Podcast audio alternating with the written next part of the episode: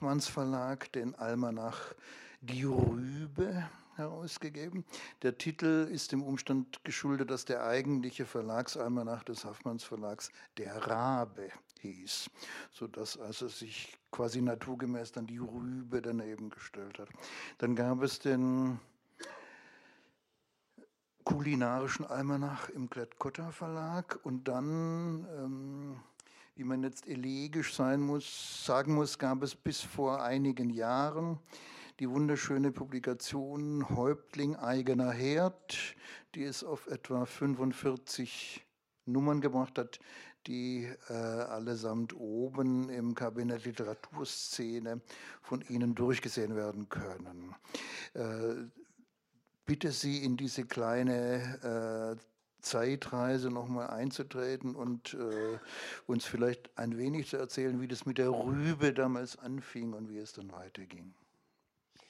Ja, es war so, ich kam da in intellektuelle, intellektuelle Kreise, das, was mich völlig überfordert hatte, aber das ist ein Kennzeichen von mir. Ich fange immer ganz oben an und, und wurschtel mich dann einfach in die Materie rein. Und ich lernte damals den Drucker Greno kennen, der also diese andere Bibliothek gestartet hat mit Hans Magnus Enzensberger die waren halt bei mir Gast. Nicht? Und das, äh, eigentlich ist dies, mein ganzes Leben hat ein Zentrum und das ist das Gasthaus. Nicht unbedingt die Küche, sondern ja. das Gasthaus. Da lernt man halt diese Leute kennen. Und damals war das in Schwäbisch Gmünd und die Druckerei, Bleisatzdruckerei war in Nördlingen und das hat mich gleich fasziniert. Ich habe mir dann sogar eine Druckbuchstabengasse gekauft und äh, äh, Druckpresse und gleich völlig mich da verirrt in der ganzen Druckerei. Und da, so lernte ich dann auch den Jan Philipp Remsmar kennen, der den Hafmanns Verlag ja mit Millionenbeträgen gefördert hatte damals. Es war eigentlich ein wahnsinnig. Das ist dann der Arno Schmidt-Ausgabe. Die, die genau, also der Hafmanns Verlag hat sich. Äh, der Arno, die Arno Schmidt-Ausgaben war eigentlich das zentrale Thema des Verlags. Und da wurde ich dann eingeladen nach Bargfeld, äh, weil dort das Häuschen von diesem Arno Schmidt ist. Und, und ich weiß noch, wie der Jan Philipp Remsmann mir dieses kleine Mini-Häuschen gezeigt hat und sich sogar ins Bett gelegt hat von Arno Schmidt. Und der war, das war für ihn fast wie wenn jetzt ein gläubiger Katholik äh, im Vatikan irgend, irgend so ein Bett liegen darf. Das war also schon teilweise grenzwertige Verehrung. Wobei diese ehrwürdige Bergfelder Stätte ja auch etwas sehr Rührendes und, und Dürftiges hat. Ne? Ganz armselige also Umstände. total anspruchslos. Ja, ja, ja. In, aber in der Kargheit bereits schon einfach wieder schön. Und da gibt es in Bergfeld ein Gasthaus, Bangemann heißt das.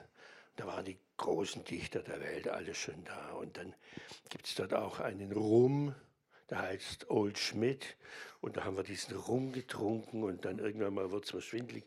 Da habe ich einen Käse bestellt und dann sagt, frage ich den Wirt, ja, was für Käse haben Sie denn? Er sagt, ja, ja Käse ist doch Käse, verflixt nochmal. Und da kamen auch Scheibletten, also es war alles völlig Arno, okay. Arno Schmidtschen Sinne äh, ja, gesagt, so hat sehr er reduzierte Genussfreude. Und äh, der Hafans Verlag hatte diesen Raben als sehr mhm. erfolgreiche Literatur mhm. Zeitschrift kann man kaum sagen, es waren eigentlich immer Bücher. Und dann war aber der erfolgreichste Rabe der Genussrabe, den mhm. ich damals gemacht habe, weil Fressen zieht eigentlich immer, wissen Sie. Und, und wenn ich zum Beispiel, ich spiele auch mit berühmten Jazzmusikern, aber nicht, weil ich so ein guter Musiker bin, sondern weil die Besucher immer denken, es gibt Fleischküchle und dann ist die Bude voll. und, so bin ich da praktisch auch in diese Szene so reingerutscht. Jedenfalls, äh, der Jan Philipp Bremsmann, und uns war es ja schon reichlich schwindig, alle miteinander. Und der Haffmanns meinte, wir müssen eine eigene Reihe, wir können nicht dauernd diesen Genuss haben, weil äh, Literatur muss man einfach von dieser Völlerei trennen. Wir machen ein Extra-Projekt. Und dann haben wir einen Namen gesucht und dann hat der Jan-Philipp Rems mal irgendwann mal gemurmelt. Er hat eine sehr leise Stimme. Ist, äh, richtig reiche Leute brauchen da nicht schreien, der hat immer nur fast nur geflüstert. So, wir könnten eigentlich das ganze Rüben nennen. Und äh, die erste Ausgabe war dann gleich der Knaller, weil die Illustrationen der phänomenale Volker Kriegel gemacht mhm. hat. Und da waren dann mein Mitherausgeber Opitz hieß der. Wir waren drei Rüben, also so gelbe Rüben und beim Koch ist die Rübe zur Hose rausgewachsen. Also es war schon alles ein bisschen anzüglich auch, aber es hat ganz gut hingehauen. Und äh, dann haben wir jedes Jahr, zehn Jahre lang, hm. so eine Rübe da zusammengebastelt. Hm. Und natürlich damals auch sehr vom Ruf des Hafmanns Verlags. Das war einfach ein ganz moderner, frecher Verlag. Mhm. Der zwar nicht mit Geld umgehen konnte, aber so sind halt Genies, ne? deswegen gibt es den Verlag heute nicht mehr. Und so hat sich das dann bis eben der Hafens Verlag äh, in Konkurs gegangen mhm. ist. Und dann bin ich zu Michael Klett gewackelt und habe gesagt, jetzt haben wir eigentlich schon die Übung, wie das geht, da so ein Buch zu machen. Und dann hat er Michael Klett äh, diesen kulinarischen Almanach da mhm. aus der Den es ja, glaube ich, immer noch gibt, oder? Äh, nee, nee es ging immer zehn Jahre. Also ja, ja. zehn Jahre mhm. Haffmanns, zehn Jahre Vielleicht liegt es an meinem Biorhythmus, zehn mhm. Jahre Klett und dann zehn Jahre Häuptling eigener Herd. Ja. Und äh,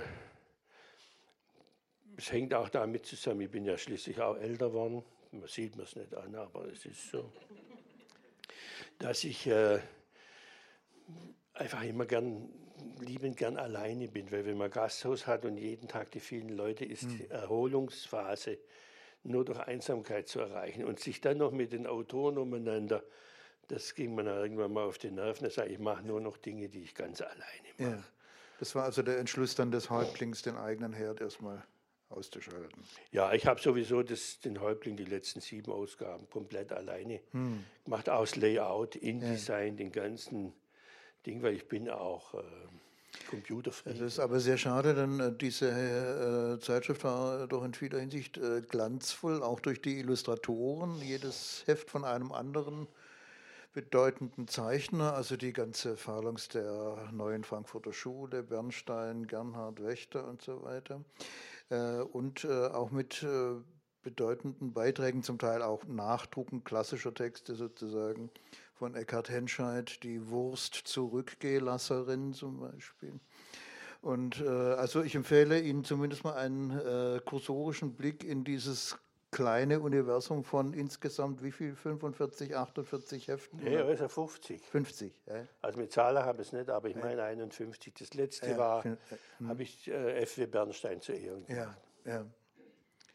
Also Sie finden da so schöne Zeichnungen auch wie die von Bernd Pfarr, die sich mir heute Nachmittag bei meiner akribischen Vorbereitung dieses Abends äh, eingeprägt hat, wo eine alte Dame so mit Gehstock äh, lächelnd äh, an einer Häuserzeile entlang geht und denkt. Und Sie müssen sich das, das eben von Bernd Pfarr gezeichnet vorstellen. Wenn ich zu Hause bin, dann haue ich mir den Wellensittich in die Pfanne.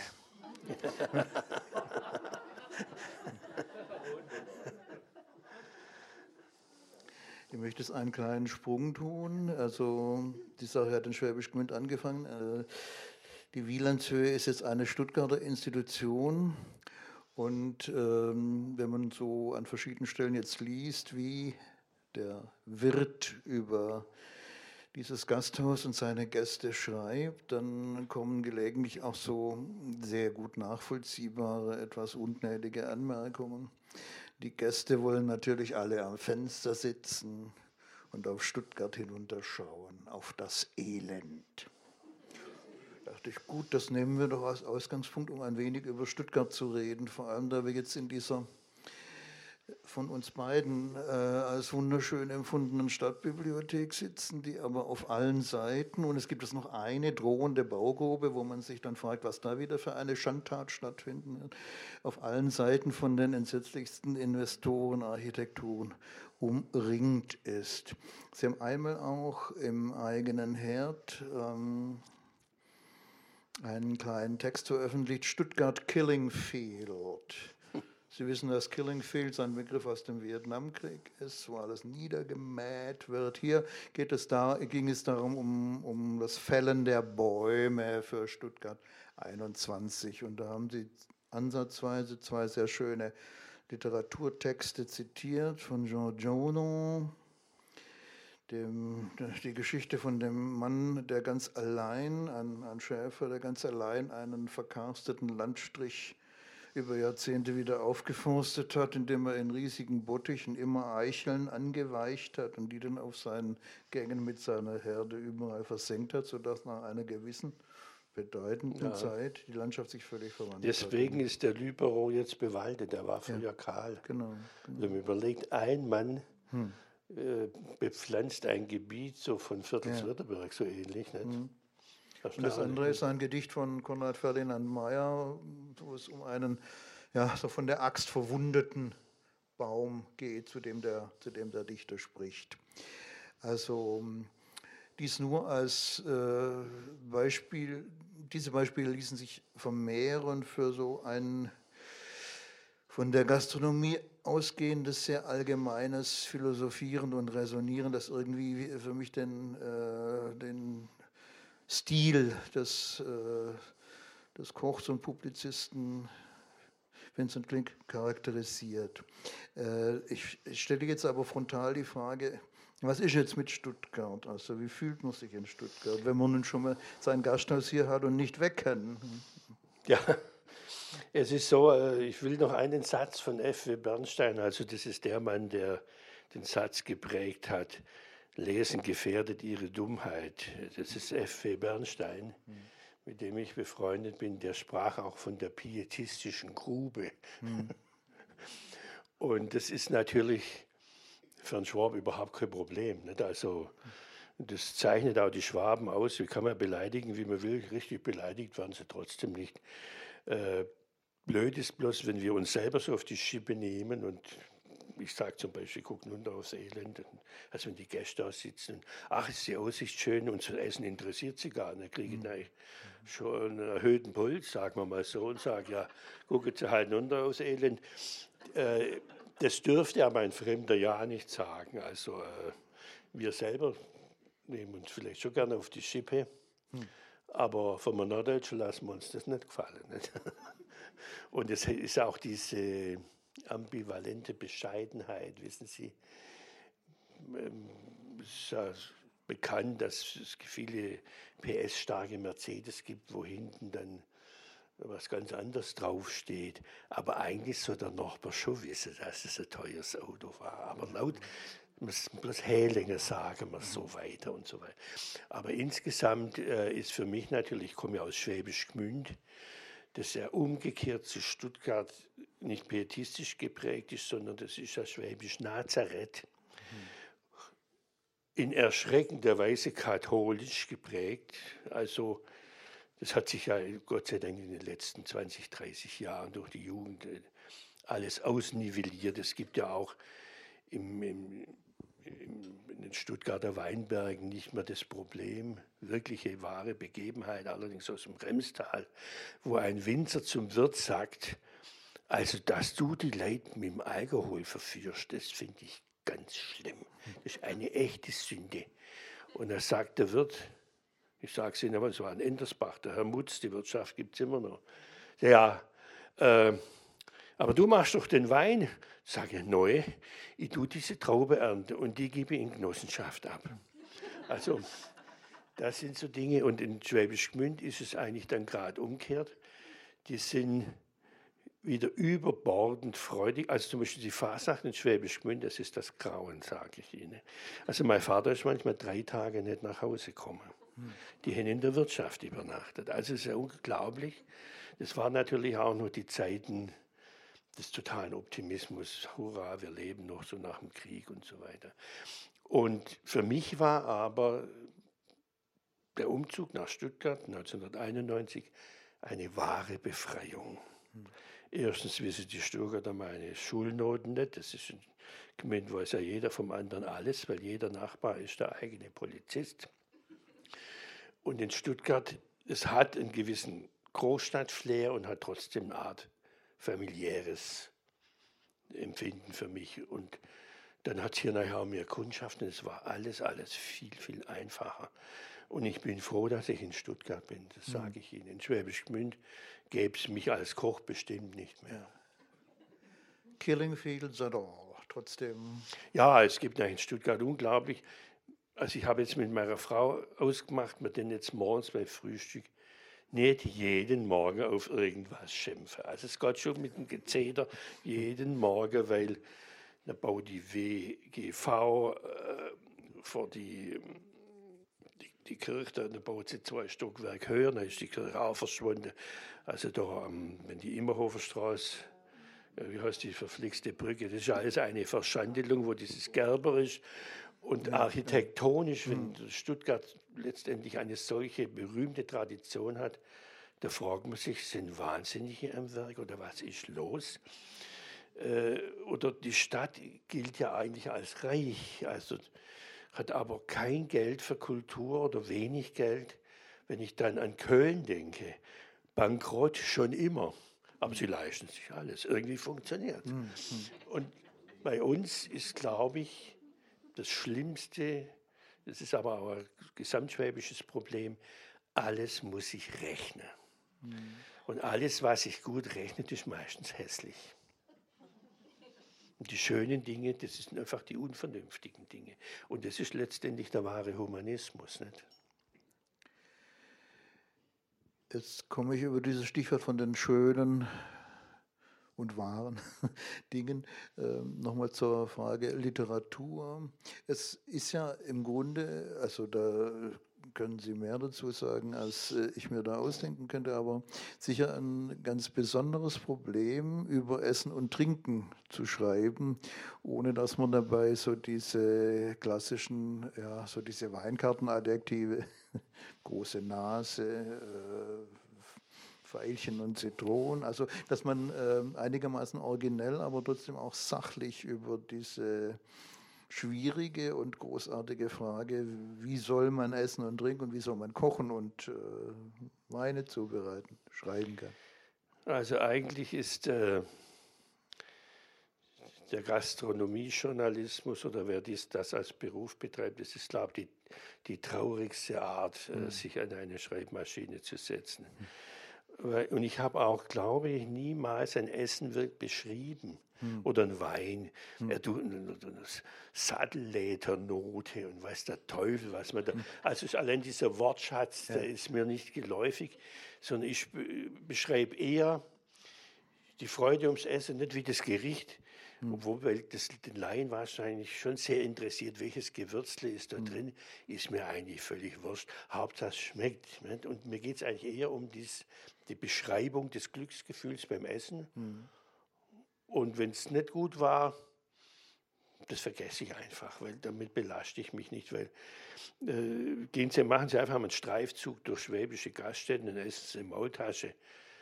Und da können Sie sich eigentlich gleich in Therapie begeben irgendwo hin, weil die Hausfrauen im Schwarmland machen sehr gute Maultaschen. Aber die Metzgersmaultasche, das ist eine Kulturschande. Und ausgerechnet, das Sie jetzt, glaube ich, als Kulturerbe, Weltkultur. Also, es ist ja irgendwie Wahnsinn. Eingereicht, glaube ich. Ja, die trittfeste Metzgermaultasche. Die, die, die, UNESCO berät noch. Ja. ja. Und, äh, aber die Situation bei Tisch, mhm. ich bin jetzt gerade bei einem eine Geschichte, die da geht es um Warten. Das ist so eine Anthologie, die heißt einfach Warten. Jesus Gott, Warten, da fällt mir ja gar nichts ein. Dann habe ich aber gedacht, das sind dann diese Luxusmenüs, bis der Hauptgang kommt, bist du total besoffen, weil es vier mhm. Stunden lang geht. Ja. Und es gab immer bloß ganz wenig und dann ist eine halbe Stunde Pause. Da trinkt man, die, überbrückt die halbe Stunde und der Schwindel und, und so weiter und warten und warten. Und am Schluss, also die, ich habe es noch nicht fertiggestellt, werde ich dann einfach am Tisch einschlafen und mich ab, abräumen lassen irgendwie. Und äh, solche Situationen zu beschreiben oder wie einer, mhm. wobei es eine sehr intime Angelegenheit ist, jemanden beim Essen erstens zu beobachten und das dann zu beschreiben. Das ist sehr heikel. Aber es ist einer der großen Freuden meines Berufs. Es ist nämlich nicht das Kochen, sondern der Gastwirt. das hält mich bis heute spannend bei der Stange, weil beim Essen die Maske fällt. Mhm. Wenn sie, äh, beim, beim, Essen erkennt man so viel, es reden die Leute miteinander. Äh, die schauen sich ja gar nicht an. Hält sie nur noch der gemeinsame Hass zusammen? Warum sind sie überhaupt da? Sie haben keinen Hunger oder was weiß ich was. Oder dann der andere, da wird es laut, die nebendran empfinden dieses laute äh, Essensgeklappert, Tellergeklapper, als wenig elegant. Die wollen eigentlich, sagen wir mal, die Atmosphäre na, eines Requiems oder was, oder irgendwie äh, was, äh, was ganz Erhabenes und komischerweise Erhabenes muss ja in unserem Kulturkreis immer leise, vielleicht noch etwas Hintergrundmusik, so Fahrstuhlmusik und so weiter. Also dieses wattierte Gefühl, das ist dann das Schöne. Aber das echte Leben, und ich bin ja gerade an diesem Wien-Buch, das kann man in Wien sehen, da fliegen echt die Fetzen, sage ich Ihnen. Und dort zum Beispiel, wenn wir Chinesen zu Gast haben, ich liebe sie. Japaner ist schwierig, es ist ganz heikel wegen der Rituale. Und dann vertragen die nichts Richtiges. Nicht? Also Fisch, ja, dünne Söschen und so weiter. Aber der Chinese, der haut rein, dass ich sage, so muss es sein. Und zack, und eine Freude. Und es ist natürlich laut. Und okay, das Schmatzen als Ausdruck, dass es schmeckt, das ist für uns etwas gewöhnungsbedürftig. Aber ist mir eigentlich lieber, wie wenn sich jemand was durch die Öse reinzieht, ganz lautlos. Sehr schön. Also, meine Damen und Herren, Sie wohnen jetzt dem denkwürdigen Augenblick bei, wo äh, Herr Klink mal systematisch beginnt, so eine Typologie oder eine Psychopathologie des Gastes zu entwerfen. Ja, eigentlich äh, müsste man eine Riesenbeschimpfung mal starten, weil die Leute sich so unbeholfen. Hm. Äh, das ist aber ähnlich, wenn Sie, ich gehe zum, ich habe Freunde, die haben Musik studiert mit denen gehe ich nie mehr in ein Konzert. Die lauern ja nur, wenn der Pianist daneben greift. Das ist ja ganz grauerhaft. Nicht? Und die, die, können das gar nicht genießen, sondern die gucken, oh, jetzt ist ja langsamer Woche. Ja. Mhm. Sie wissen, was ich meine. Und beim Essen ist es eigentlich ähnlich. Äh, ich war auch schon mit dem Herrn Dolase gemeinsam essen in Köln. Ich glaube, das waren die schwersten Stunden meines Lebens weil das war eigentlich eine Vorlesung über Analytik. Journalist der FAZ. Hm? Ja, so ein Analytiker, der hat komplett das zerlegt in, in Eiweiße und dann haben wir hier da die Proteine und das äh, ist etwas überfrachtet mit Kohlehydrat. Und ja, Sie, da ist der Appetit ja ruckartig weg, verstehen Sie. Hm. Da fehlt das Chinesische. Ja, also äh, es ist auch so, ich glaube, das Essen ist eine Erholung, sollte eigentlich eine Erholungsphase sein fürs Hirn. Und es stimmt schon, also Intelligenz säuft oder fastet und der Fresser denkt nicht. Und Volkfressen, denken funktioniert tatsächlich nicht gut. Aber deswegen dauernd Volkfressen ist nicht gut. Also, so wie in München im Franziskaner um 10 Uhr schon sechs Paar Weißwürst ist nicht günstig. Aber man braucht diese Phasen, wo der Magen leer ist und der Kopf mhm. voll und dann die Abwechslung, dieses Hin und Her. Und das äh, verschwindet eigentlich immer mehr, äh, dass man auch sagt, okay, jetzt habe ich einen, heute, morgen habe ich einen Kater, das geht nicht gut. Und jetzt trinke ich mal zwei Tage nichts. Also dieses äh, Yin und Yang oder mhm. wie man es nennen will, oder Plus und Minus, das finde ich fürs Leben eigentlich sehr wichtig. Ja. Und nicht täglich die korrekte Ernährung ist ja grauenhaft. Ist ja Stalinismus, verstehen Sie? Also Yin und Yang bedeutet, äh, bedeutet die rechte Balance zwischen Trunkenheit und Nüchternheit. Und Schwäbisch Nein und Auslassen. also.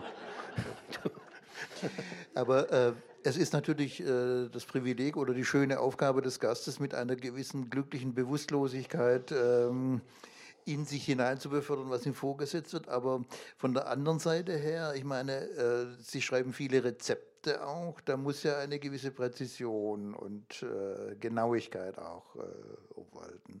Da kann man, kommt man mit Begeisterung allein nicht durch, oder? Also doch, doch, also bei mir klappt es sehr gut. Ich schreibe jetzt, das, ich habe auf meinem Computer vielleicht drei Jahre, über 3000 Rezepte. Und ich bin ja dieses Jahr 20 Jahre lang beim SWR mit der Kocherei da unterwegs und meine Rezepte stimmen nie. Weil ich auch voraussetze, dass einer nachdenkt und sagt, okay, in Sub, Salz steht nicht dran, aber wir geben es trotzdem rein. Das erwarte ich einfach. Aber das funktioniert heute nicht mehr.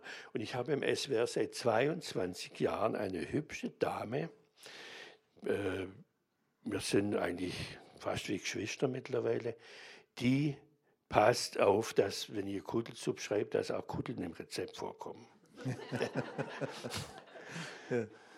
Also man hat ja schon seine Aufpasser und das ist auch die beste. Also zum Beispiel die Verlage, so eine Lektorin, der keine Erfahrung mit Rezepten, klappt mhm. nicht gut.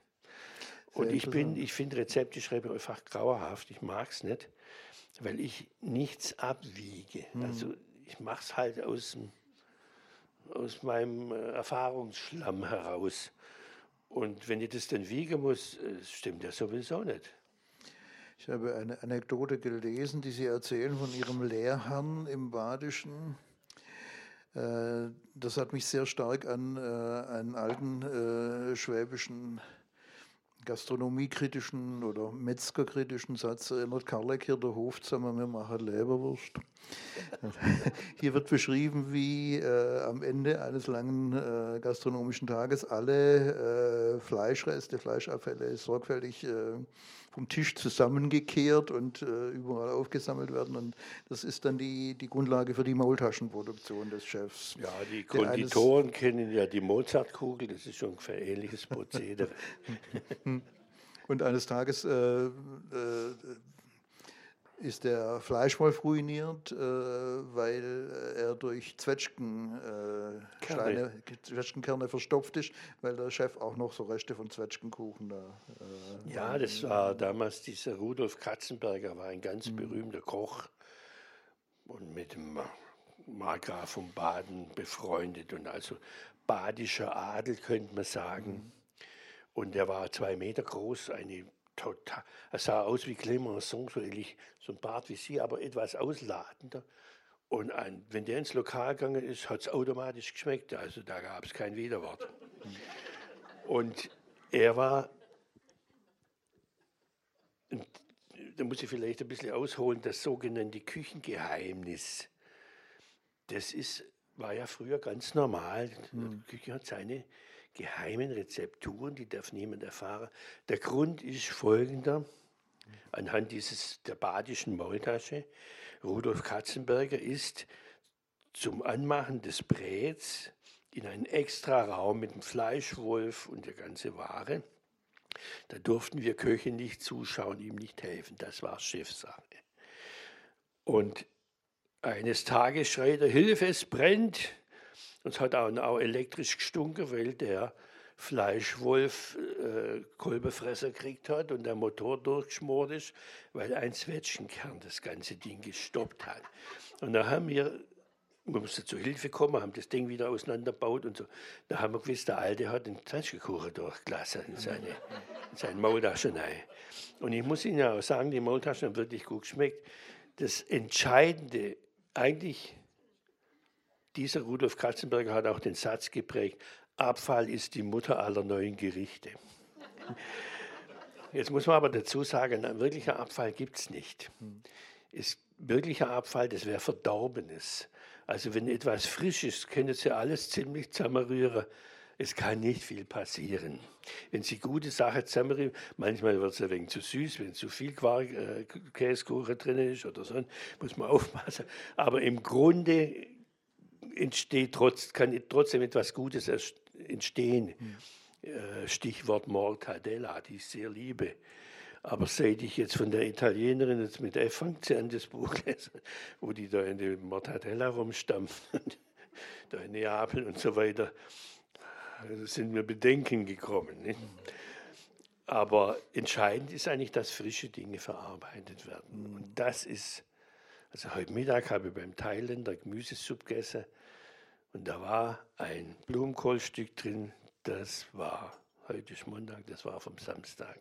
Hm. Das schmecke ich. Und da wäre ich, das, da wäre ich ganz verrückt. Nicht, aber egal was, okay, ich verliere mich, bitte.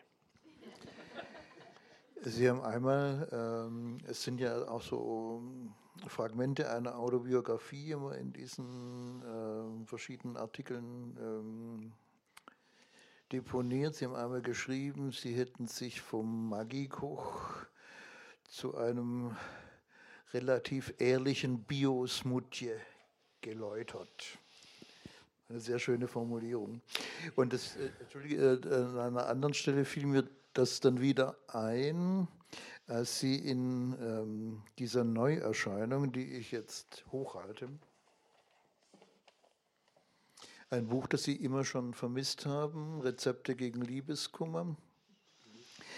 Da folgt dann auf äh, die Speise, die so den Frontalangriff auf den Liebeskummer darstellt, den Reisbrei, folgt der schwäbische Kartoffelsalat. Das wird dann, ähm, hier darf ich vielleicht leise widersprechen, noch in Form eines ganz schönen, präzisen Rezepts geschildert, wie man diesen Kartoffelsalat macht. Und dann kommt der elegische Satz, meine Großmutter hätte noch ein paar Tropfen Maggi hinzugefügt. Das darf ich als Biokoch leider nicht. Und jetzt äh, sprechen Sie uns ein bisschen über die Gefühlsvaleurs, die sich mit diesem leider verbinden. Ja, man muss als, als Koch schon ein, ein Ethos haben und auch ein, im Grunde, was Ernährung angeht, ein Vorbild sein für die Allgemeinheit. Deswegen haben wir zum Beispiel in unserem Betrieb keine Gänsestoffleber. Aber mein erster Akt, wenn ich ins Elsass fahre, ist, dass ich mir sowas bestelle. Weil die, die, die Ausnahme ist mhm. eigentlich die Würze des Lebens. Aber selber muss man seinen Stall da sauber halten und äh, äh, also ich kenne auch ein Gasthaus, die machen dann ihren Kopfsalat und die Salatsauce ist auch ein bisschen Magie drin. Also es hat was. Mhm. Vielleicht ist es auch die Faszination ja. des Andersschmeckenden, mhm. weil ich auch immer wieder mit großem Vergnügen mhm äh, bei Burger King oder bei McDonalds so ein Wuppertal oder irgendwie. Und der schmeckt mir dermaßen gut. Sage das ist wahrscheinlich wie ein Kind, das nie Schokolade kriegt oder so. Dann stelle ich mir gleich der zweite und dann ist es wieder schlecht und dann reicht es mir wieder ein Vierteljahr. Also der erste funktioniert gut, der zweite, der schlägt mir irgendwie auf die Galle oder was weiß ich. Und, aber insgesamt bin ich sowieso dafür, dass man die ganzen Sachen nicht so genau nimmt, sondern die Grundrichtung muss mhm. stimmen. Mhm. Aber beim Fleischeinkauf, da wird es dann bei mir ein bisschen eng. Also ich finde, wenn ich kein Geld habe, gutes Fleisch zu kaufen, dann lasse ich es halt bleiben.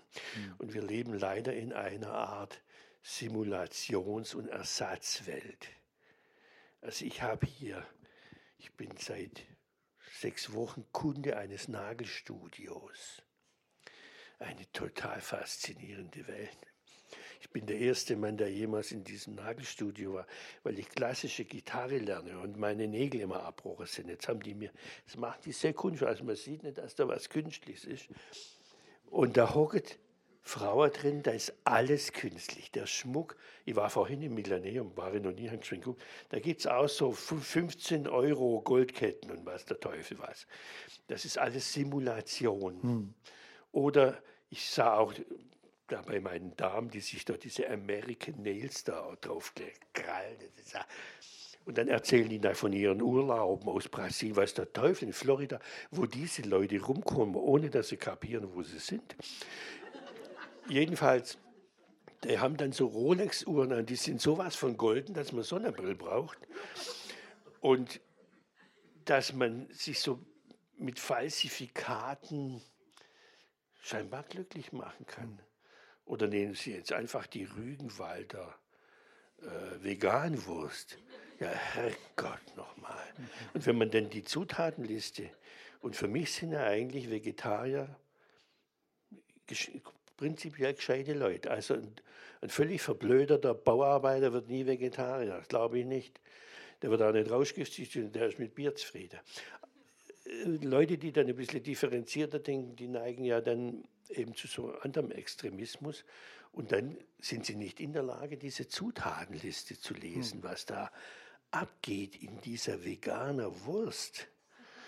Und äh, deswegen bin ich so dafür, dass man das wirklich alles, also der Koch ist, finde ich, nicht berechtigt, die Natur zu verbiegen, sondern sie meinetwegen auf eine gute Spur zu bringen. Mhm. deswegen liebe ich eigentlich sehr die italienische klassische mhm. Küche, ja. auch die südspanische und so. Da kommt ein Fisch und der Fisch ist frisch und weil er frisch ist, muss ich nicht oben drüber Lakritze-Staub drüber flemmen oder sonst was machen, sondern der schmeckt nach diesem Fisch. Mhm. Das sagt na jeder, ja, ist ja nicht kreativ. Oder zum Beispiel, äh, gutes Beispiel ist auch ein, ein handgemachter Kammerbär. Was will ich an dem noch verändern? Den hat die Natur so gut gemacht, da kann der Koch nur noch zerstören. Oder es anders machen und dann ist es neu, hat aber nichts mit besser zu tun, sondern es ist, ach, wie ungewöhnlich. Ja, das ist meistens ganz am Anfang nur ein kurzer Schock. Ah, toll. Beim zweiten Besuch eines bei einem Molekularkoch merkt man, hoppla, es ist ja alles nur Schall und Rauch. Nicht? Also, am Anfang ist halt der Überraschungseffekt, der sich sehr schnell abnützt. Und ich bin einfach für Natur und die nicht zu verbiegen. Und deswegen bin ich nicht kreativ. Ja, wollte ich gar nicht sagen.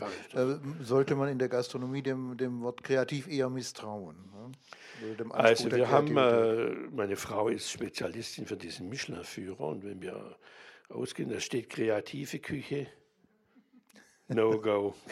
Ja, Keine Chance. Mhm. mhm. Allerdings, wenn die Stuttgarter Zeitung ein Restaurant lobt, da gehen wir dann prinzipiell auch nicht hin, weil da sind wir fünfmal auf die Schnauze gefallen. Es war billig, aber sonst nichts. Jetzt ähm, konfrontiere ich Sie nochmal mit einem äh, sehr, ja, fast schon erhabenen Zitat. Ein Koch hat die Verpflichtung, sich intensiv mit der Natur zu beschäftigen. Also äh, das entspricht ein bisschen dem, was äh, schon anklang. Also er soll nicht versuchen, die ähm, Natur durch äh, ein eigenes Kreativprogramm zu ersetzen, aber er muss sich mit ihr auseinandersetzen. Und in dem Zusammenhang fehlt auch noch das schöne Wort, er soll vor seine Füße schauen. Also das gefällt mir gut an Ihrer Publizistik, dass Sie solche entschiedenen Forderungen formulieren, aber andererseits immer wieder auch dann so eine gewisse Skepsis einsickern lassen, also vor die eigenen Füße schauen, trotzdem äh, findet man immer wieder auch ein gewisses Misstrauen gegen diese äh, Fetischisierung des Regionalen. Also sie haben ihre äh, Erfahrungswerte, aber wirkliche ideologische Grundprogramme zerfallen dann doch immer wieder in eine Vielzahl von Einzelfällen, wo man nicht äh, generell sagen will, das geht nicht, das geht, das geht gar nicht, außer vielleicht die Frische oder das Unmittelbare. Ja, es ist auch, äh, wissen Sie, jetzt kommt ja dieser der Begriff Heimat. Mhm. Das ist eigentlich was sehr Solides und auch Wichtiges. Aber das ist jetzt auch zum Handelsartikel und zum Geschäftsmodell verkommen. Mhm. Nicht allein, wenn Sie so die Volksmusik sehen und der SWR 3 Samstagabends, der Wahnsinn. Das ist gar keine Volksmusik, das ist auch die Simulation von Volksmusik. Und da wird Heimat vorgegaukelt und dann gibt es diese regionale Küche und ich koche regional. Das sage ich immer ja verflucht nochmal. Ich koche wie ein chinesischer Koch, wie ein italienischer Koch der chinesische Koch, der kocht garantiert kein Maultasch und der Italiener macht auch keine Flädlesuppe. Äh, die kommen gar nicht auf die Idee. Also mhm. auf der ganzen Welt gibt es nur Regionalküche. Mhm. Aber den Begriff nicht, weil die kommen auf keine andere Idee. Den Begriff gibt es nur in Deutschland, mhm. dass man äh, regional kocht, vielleicht weil man sich absetzen muss, äh, weil die Welle ist jetzt zwar auch vorbei mit diesem ähm, Crossover-Küche, hm. also dass man so asiatische Aromen hm. und ich nehme das aber meinen jungen Kollegen gar nicht übel. Das ist einfach auch eine Entwicklung. Man muss auf sich aufmerksam machen. Man muss sich eine Kundschaft erarbeiten. Aber wenn Sie mal eine gute Kundschaft haben, und ich habe mal 14 Tage in, in Bangkok nachts gekocht mit diesen Straßenköchen, um für die Zeitschrift Geo oder war es Miriam, weiß ich nicht mehr, äh, Story zu schreiben mit diesen Köchen. Und wenn sie dann mit denen da das lernen. Und dann bin ich daheim in meinem, da habe ich gedacht, jetzt mache ich mal ein thailändisches Gericht.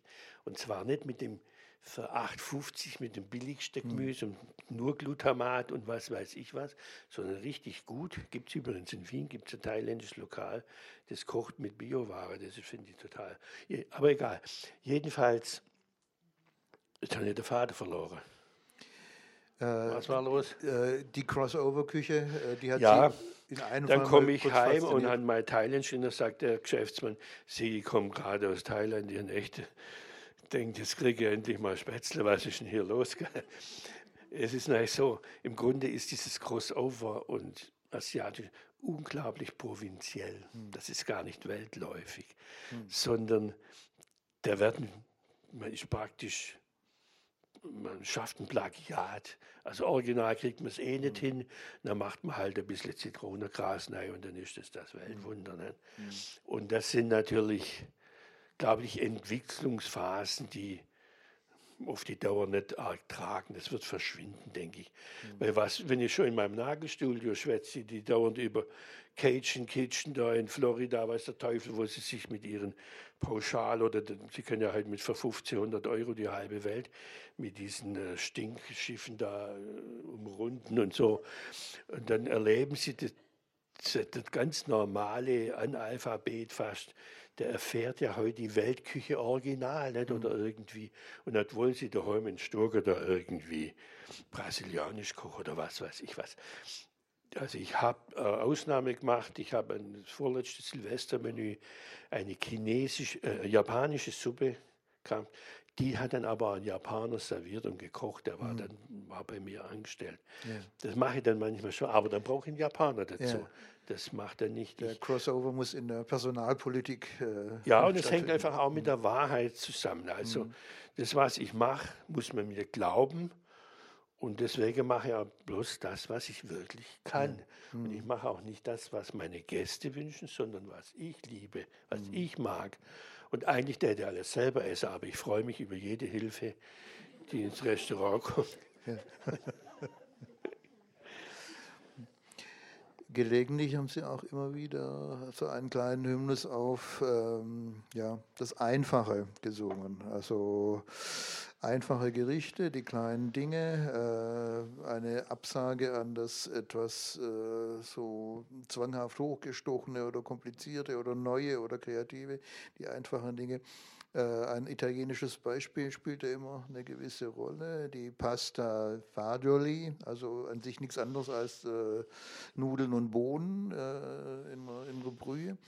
Und Sie haben dann auch, was mir auch wieder gut gefallen hat, dann auch wieder ironisch angemerkt, dass das natürlich ähm, in der italienischen Publizistik dann auch wieder so unwiderstehlich immer gefeiert wird, die Pasta Fagioli, dass man einfach glauben muss.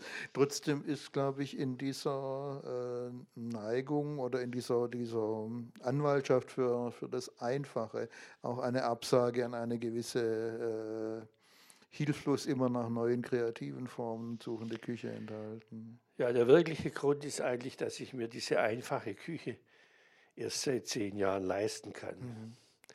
Weil wenn Sie jetzt zum Beispiel, Sie machen eine Zitronengras-Mangosuppe mit Kaviar. Bestellt jeder. Super, hatte ich noch nie. Jetzt muss es ja in einigem immer Preisgefüge sein. Hm. Jetzt ist der Kaviar sind bloß sechs Körnchen. Naja, aber es hat sich gut gelesen. Dann, ob jetzt das wirklich so schmeckt, wissen wir auch nicht. Aber ich habe, heute ist Montag, das war am Freitag, hatte ich einen richtigen Gourmetgast. Die sind gar nicht so häufig. Und da sage ich Sie, ich habe Ihnen heute Suppe. Und zwar eine Fleischbrühe. Keine Konsumé, eine Fleischbrühe. Wir haben Rippen vom Rind kocht und das mit aufmerksam abgeschäumt, fast kein Gewürz dran. Das war ein Fleischbrühen-Geschmack, den der Konsumé nicht erreicht. Und wenn Sie mal gucken, Wenn man es nicht richtig kann, dann macht man Konsumé. Und wenn es dann immer noch nicht schmeckt, dann kommt Portwein rein und dann wird es immer edler und schmeckt nach allem, bloß nicht nach Fleischbrühe. Und diese einfache Fleischbrühe erfordert aber halb Fleisch, halb Wasser. Mhm. Ist nicht billig, aber eine ganz einfache Suppe. Jetzt brauchen Sie aber einen Gast, der dafür einfach 12 Euro zahlt. Mhm. Den müssen Sie finden. Und da brauchen wir sehr, sehr lange. Das hätte ich vor zehn Jahren und ja, da vielleicht schon, aber vor 20 Jahren wäre das nicht möglich gewesen. Mhm. Die Leute hätten mir das nicht geglaubt, dass man für eine verdammte Fleischbrühe ohne Einlage, das ist nichts, nur diese Fleischbrühe, dass man da 12 Euro verlangt. Und äh, dazu brauchen wir sehr lange. Ja. Und wenn Sie heute, also ich war bei Marbach da oben in der Wirtschaft, da wo die Pferde sind, und dann wollte ich eigentlich Gudle essen und sagte, ach, Gudle ist hier keiner, aber ich habe Jakobsmuscheln. Okay. dann sage ich, sag mal, bist du irgendwie eine ganz Bacher? Dann sagt der Neue, weißt du, die Elbler wollen auch die große Welt. Und da habe ich dann auch wieder Verständnis, das ist auch okay. Ja. Aber dieses pure, ganz einfache, also sie machen, zum Beispiel unser Vanilleis, das machen wir jetzt seit sage und schreibe 40 Jahren das gleiche Rezept. Mhm. Das stammt von Auguste Escoffier, 1906 ungefähr. 22 Eigelb, ein Liter Sahne und vier Vanillestangen und dementsprechend Zucker. Das war's. Jetzt ist es alles andere als Diät. Und deshalb ist es nicht für Deutsche geeignet, weil der Deutsche ist ja erst satt, wenn es ihm schlecht wird. Und beim Risotto ist es genauso. Ich war eingeladen, vor 14 Tagen hat der Freund hat Risotto gekocht, dann tut er da zwei Bröckele Butter rein für zehn Leute. Mhm. Da sage ich, pass mal auf, da muss jetzt ein ganz Päckchen rein. Mhm. Und zwar, da sind wir immer noch in der unteren Ding. Bei Marchesi in Mailand sind 30 Prozent Butter im Risotto. Das bedeutet aber, dass man von diesem Risotto zwei, drei Esslöffel isst als Zwischengericht und fertig. Mhm. Und das ist eigentlich wahnsinnig gut. Mhm. Und wenn es wahnsinnig gut ist, was macht der Schwab? Er haut rein und er haut es vom Stuhl. Weil er, sagen wir mal, das Genießen nicht so beherrscht wie der mhm. Italiener. Der weiß einfach, wann er aufhören muss. Und es gibt auch keinen Italiener, der, der irgendwie sich der Teller so voll haut. Das Einzige, was mir wundert, sie können unglaublich eine Menge Spaghetti verdrücken. Also das finde ich bewundernswert. Aber dieses Genießen und Maß ja. halten mhm. und dann dieses ganz Einfache, also wenn mhm. Sie jetzt meinetwegen, Sie haben einen Blumenkohl und den haben Sie frisch gekocht, dann riecht er nämlich nicht nach Kohl. Der deutsche Kohlgeruch, also der an Gefängnis erinnert und an Bundeswehr und so weiter, der kommt vom Aufwärmen. Da oxidiert nämlich der Kohl, weil er viel Schwefel enthält. Und nirgends wird so viel Kohl gekocht wie in Asien. Und warum riecht es bei uns nach Kohl und in Asien nicht? Weil wir das ewig auf dem Herd rumziehen. Und weil die Ware nicht okay ist. Und wenn jetzt dieser Blumenkohl völlig frisch ist, dann kommt da eine dünne Scheibe Parmaschenken drüber. Es ist ein, besser geht's nicht, es ist einfach perfekt. Und bei uns ist der Blumenkohl halt von vorgestern schon blanchiert. Dann muss man Parmesan draufschmeißen, vielleicht nur Maggi und das und das und das und das, dass man wirklich diesen Blumenkohl nicht schmeckt, weil der schmeckt nämlich nicht. Und das sind die Probleme des Einfachen. In der Malerei ist es eigentlich ähnlich. Die ich sage immer, weil die Leute kapieren mit Auto, diese Vergleiche kapieren es sehr gut. Der Porsche hat keine Zierstreifen mehr dran, keine Girlande an der Scheibe, auch hin das Häkelkäpple und das ganze Sache. Das gibt es beim Porsche alles nicht. Die Stoßstange ist nicht mehr da. Es ist alles ganz cool. Und beim Essen ist gerade umgekehrt. Da haben wir hier noch voll der Art Deko auf dem Teller und hm. ein Pünktchen und Anton und Totenteufel und Tätowierungen des Tellers und was weiß ich was, um davon abzulenken, dass in der Mitte des Tellers nichts Entscheidendes Dass da was Einfaches drauf ist, das nicht schmeckt und das muss man einfach kaschieren. Und deswegen ist zum Beispiel, wenn Sie richtig gute Spaghetti, nicht Barilla, gibt aus Graniano, koche ich mir. Hm. Kochen, Butter dran, grober Pfeffer, nichts. Alles andere stört. Es schmeckt so schon. Äußerst billig. Die Craniano-Spaghetti kostet vielleicht das Päckle 30 Cent mehr wie, wie billige.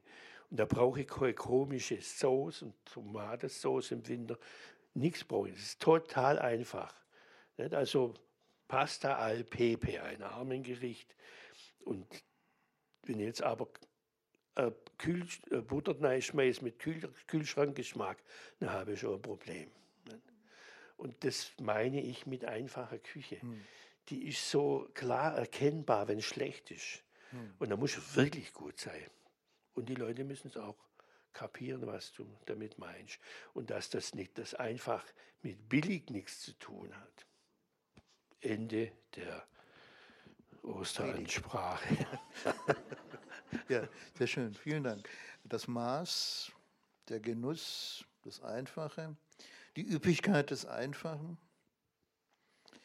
Und jetzt äh, möchte ich noch mal drei Schritte zurücktreten und äh, mich an etwas erinnern, was Sie auch immer mal wieder so en passant mitgeteilt haben, dass diese wunderbare, äh, hochorganisierte Maschinerie der Gastronomie, also zumindest, wenn ich an Ihre Lehrzeit denke, wie Sie äh, sie so andeutungsweise geschildert haben, mit einer gewissen Brutalität und einer gewissen Gewalt sich verbunden hat. Also äh, der uns beiden bekannte amerikanische äh, Journalist Liebling, der leidenschaftlich über das Essen geschrieben hat, hat so festgehalten, dass die große Küche der Belle Époque in Frankreich in dem Augenblick zu Ende gegangen ist, wo es keine unbegrenzte Heerschar von armen jungen Leuten gab, die für nichts sozusagen in der Küche gearbeitet haben. Und dass diese Frage, äh, also wie, wie, wie kommt das Personal zusammen, auf dem diese Küche aufruht, äh immer noch, äh, also historisch mit einer gewissen Gewaltbereitschaft des Chefs verbunden war. Das habe ich aus Ihren Erinnerungen gelernt. Es war wahrscheinlich nicht mehr ganz so schlimm wie in jener Zeit, wo Liebling auch mal berichtet, ein großer Koch habe noch in einem Gespräch mit ihm über die Produktionslogik seines Berufs gesagt, ja, das erinnert mich an etwas, was ich vor einigen Tagen im Fernsehen gesehen habe. Das war dann vielleicht so äh, in den 60er Jahren und die Erinnerung bezog sich auf die 20er Jahre. Da war ein alter Clown und der hat gesagt, ja, als ich ein Kind war, da hat mir mein Vater beide Beine gebrochen, damit ich einen komischen Gang bekomme, wie ein Clown ihn haben sollte. Heute würden das vielleicht nicht mehr alle in Ordnung finden. Also das ist eine Chiffre über ja, das, was man früher noch selbstverständlich vorausgesetzt hat. Und äh, also ich meine, äh, Sie haben es nur so andeutungsweise, aber doch sehr drastisch, also eine, eine Lehrzeit, in der man äh, reflexhaft mit Scheißhaus und so äh, tituliert wurde. Das war mein Vorname in München, weil sich der Küchenchef bei jungen Zugängen von jungen Köchen die Namen nicht merkt hat. Er hat einfach alle so genannt, wie Sie es hm, gerade gesagt ja. haben. Und wir äh, das war aber Zeiten, als in denen nicht wirklich gut gekocht wird. Mhm. Und ich habe erst kürzlich mal einen Film gesehen von Pierre Cagnier, das ist ein hochberühmter Koch in Paris, ganz moderner Koch. Der hat in seiner Küche rumgeschrien und gekocht wie der Teufel. Und seine Köche haben ihm gar nicht kaum helfen können, weil die vor Angst so zittert haben. Und das ist natürlich ein Problem in der Küche, das Gott sei Dank immer weniger wird. Mhm. Also ich habe in meiner Jugend als junger Koch kaum gut kochen können vor lauter Angst. Also es war einfach grauenhaft. Äh, mein Küchenchef in München, also das war keine Bruchbude, der Gast war die Begum oder der Aga Khan, Flick, Kurt Jürgens, Soraya, diese Leute sind dort verkehrt. Und die Küchen waren nie auf gleicher Ebene mit dem hm. Gastraum, weil die haben so geschrien, die Stiere, diese hm. Küchenchefs, dass man es entweder in den Keller verlagert hat oder im Restaurant Humpelmeier war es im ersten Stock. Küchenchef durfte nicht mehr ausbilden wegen Körperverletzung. Also es gab damals auch schon Gerichtsurteile diesbezüglich. Hm. Und äh, es war, so bin ich also aufgewachsen und haben dann gesagt, so kann es wirklich nicht weitergehen. Und der Beruf ist aber so, man spricht ja auch von Köche-Brigade. Das ist ein militärischer hm. Ausdruck. Hm. Und es ist auch tatsächlich so, wenn der Küchenchef sagt, so und so muss es ja. gehen. Und da ist ein Teller und da muss das Gemüse drauf und da ist Fleisch und da die Soße und da die, Kartoffelbeilage, muss das ja aus verschiedenen Ecken dort ankommen hm. gleichzeitig. Ist, dazu braucht es schon eine gewisse feldherrliche Strategie. Ja, ja. Ne? Hohe Disziplin, das leuchtet auch ein. Ne? Das muss mhm. sein. Mhm. Aber wie wir alle wissen, so mein Vater war ja Kavallerist, Tierarzt, Kavallerie, Pferdespezialist. Der kam noch einer, aus einer Zeit, als man dem Pferd den Willen gebrochen hat. Mhm. Und zu mir sagt er auch, wenn man es in der Nachtschicht hat, wir werden deinen Willen brechen und dann bauen wir dich neu auf. Das war das Erziehungsprinzip. Und so sind die natürlich auch alle aufgewachsen, die ganzen früheren Chefs. Deswegen diese MeToo-Debatte ist ja völliger Blödsinn. Was glauben Sie, bei dem Hitchcock hätten Sie eine Rolle gekriegt, ohne dass Sie mit dem hässlichen Gnom ins Bett sind? Ja, niemals. Hm. Also das wäre eher besser, man fragt, wer war eigentlich okay, da kommen wir vielleicht auf eine Handvoll. Also, also jedenfalls, die Zeiten waren grauenhaft und, und das gibt auch heute noch Choleriker unter den Köchen. Und es hängt auch damit zusammen, weil wir hier ja ein Lesepublikum haben. Es gibt zweierlei Menschen, die einen lesen und die anderen lesen nicht. So einfach ist es. Und Köche lesen meistens nicht und haben dadurch wenig Reflexion auf sich selber. Dass man, okay, man muss noch das Richtige lesen, nicht? also nicht bloß sechs Heftler, okay. Und dass man einfach sagt, ich komme einfach mit, wenn ich eine Atmosphäre schaffe, wo die Leute keine Angst haben, erreiche ich einfach viel mehr. Also ich bin gar kein Gutmensch, sondern ich will einfach gute Ergebnisse. Und äh, wer in meiner Küche war, wundert sich immer, dass man gar nichts hört. Es, ist, hm. es wird fast geflüstert. Es gibt überhaupt kein. Also das Geklapper ist lauter wie das Ding. Außer dass der vorne sagt, Tisch 21, zack, und das muss, muss man dann schon wissen. Aber das bedeutet, die Köche sind alle angstfrei. Mhm. Und ich sage auch immer, legt los, macht, wie ihr es denkt. Und wenn es schlecht war, schmeißen wir es fort. Aber, oder esset selber. ähm, weil neu fortschmeißen immer grundsätzlich nichts, dann kommt es halt in die äh, Gemüsebrühe oder sonst wohin. Jedenfalls äh, seid ganz frei und dann gebe ich nur, ich sage auch nie, mach das oder das, sondern sage, ich würde es so machen, guck mal. Und dadurch entsteht ein Denken beim Mitarbeiter, dass er sich auch getraut, was zu sagen und sie glauben gar nicht, wie ich war noch nie so gut aufgestellt in meinem Restaurant mhm. wie die letzten paar Jahre.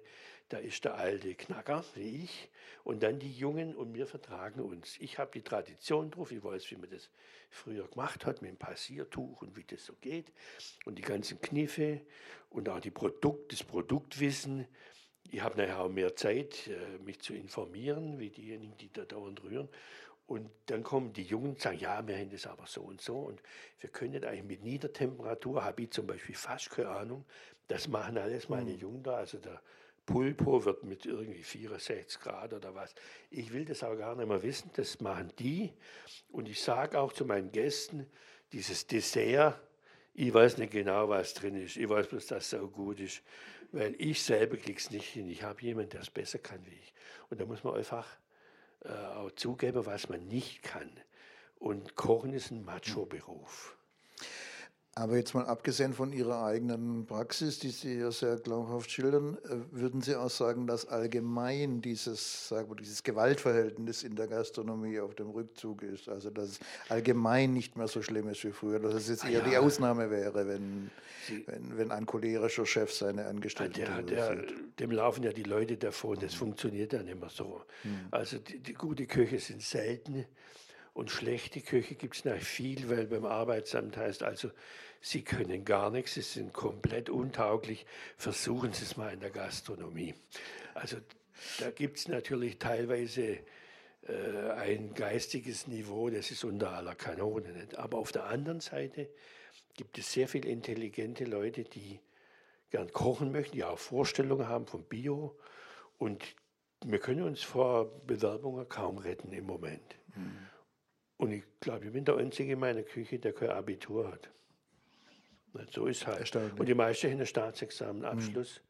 Weil ich bin ja irgendwann mal draufgekommen, es gibt einen Haufen Ärzte, die auf dem falschen Dampfer sind. Hm. Die können doch auf Koch umschulen. Weil ganz blöd können sie ja nicht sein, sonst hätten sie das Studium nicht geschafft. Und so habe ich da eine quasi geistige Elite in meiner Küche, die natürlich auch äh, im Gespräch untereinander ganz anderes Niveau hat, weil der hm. Koch früher, der hat sich für vier Sachen interessiert. Also Weiber, Bier, Fußball und dann ist er erst Kochen gekommen. Und das ist nicht mehr zeitgemäß. Es funktioniert heute einfach nicht mehr. Es funktioniert nur noch in einer Küche, die halt für 8,50 ein Abo-Essen anbietet. Wenn das Essen so billig ist, dann frage ich mich, wie viel Lohn kriegt der Koch? Hm. Und bei uns werden wir zahlen halt doppelt so viel. Hm. Weil sonst sagen die Leute, also man muss einfach auch. Und deswegen, ich sage auch zu meinen Gästen immer, wenn bei uns ein Steak 44 Euro kostet, dann ist das Steak geschenkt. Sie müssen die, die Leute bezahlen. Das ist das Hauptproblem. Und zwar würdig, dass ihr Familie gründet. Und ich habe, Gott sei Dank, in meiner Küche drei Verheiratete mit Kindern. Mhm. Die können sich das Kochen leisten. Das ist, äh, früher haben wir bis Junge gehabt, die praktisch von den Eltern unterstützt wurden mhm. oder sonstige Loser. Und da sind wir gerade in einem schönen Wandel, also muss ich wirklich sagen. Ja, die kennen Gast, äh, normales Gasthaus in Stuttgart hat einen Rostbraten für 30 Euro. Deswegen mache ich keinen, weil da kannst du nämlich besser.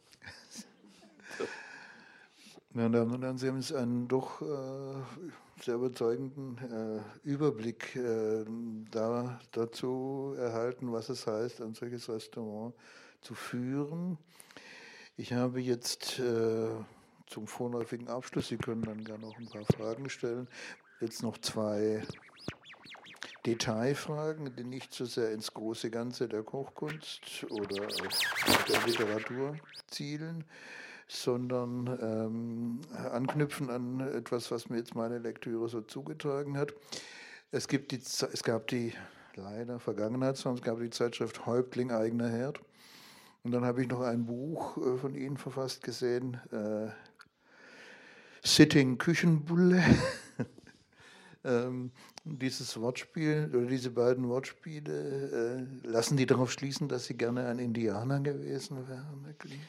Ja, erstmal ist so, dieses Häuptling eigener Herd, das geht auf eine Karikatur von Rettelschneck zurück, ah, der in der, mh. ich glaube in der Zeit, nee, in der Zeit haben wir nicht, irgendwo, also ein sehr guter Zeichner. Und dieses Sitting Küchenbull, das geht auf ein Gedicht von Wiglaf Droste ah, zurück, ja. wo ich dann auch mit Buddha verglichen werde, was mhm. weiß ich was. Das hängt mit meinem Aber Sie haben sich diese zusammen. Schuhe angezogen. Also, so das Indianische ist Ihnen nicht ganz unsympathisch. Ja, ich bin, ich bin übrigens auch Bogenschütze. Sehr gut. Ich wollte eigentlich zehn Bogenschütze werden, aber das schießt mehr, ohne dass man treffen will. Man will sich selber treffen. Mhm. Das war mir dann zu hoch, das habe ich nicht packt. Ich schieße auf Zielscheiben in meinem Garten und, das, und äh, ich, ich, habe auch Indianerväter. Ich habe, äh, äh wie heißt diese, diese Riesenvögel aus der Anden da? Ich habe solche Federn. Kondorfedern, die habe ich beim SWR ausgeliehen und nie mehr zurückgegeben.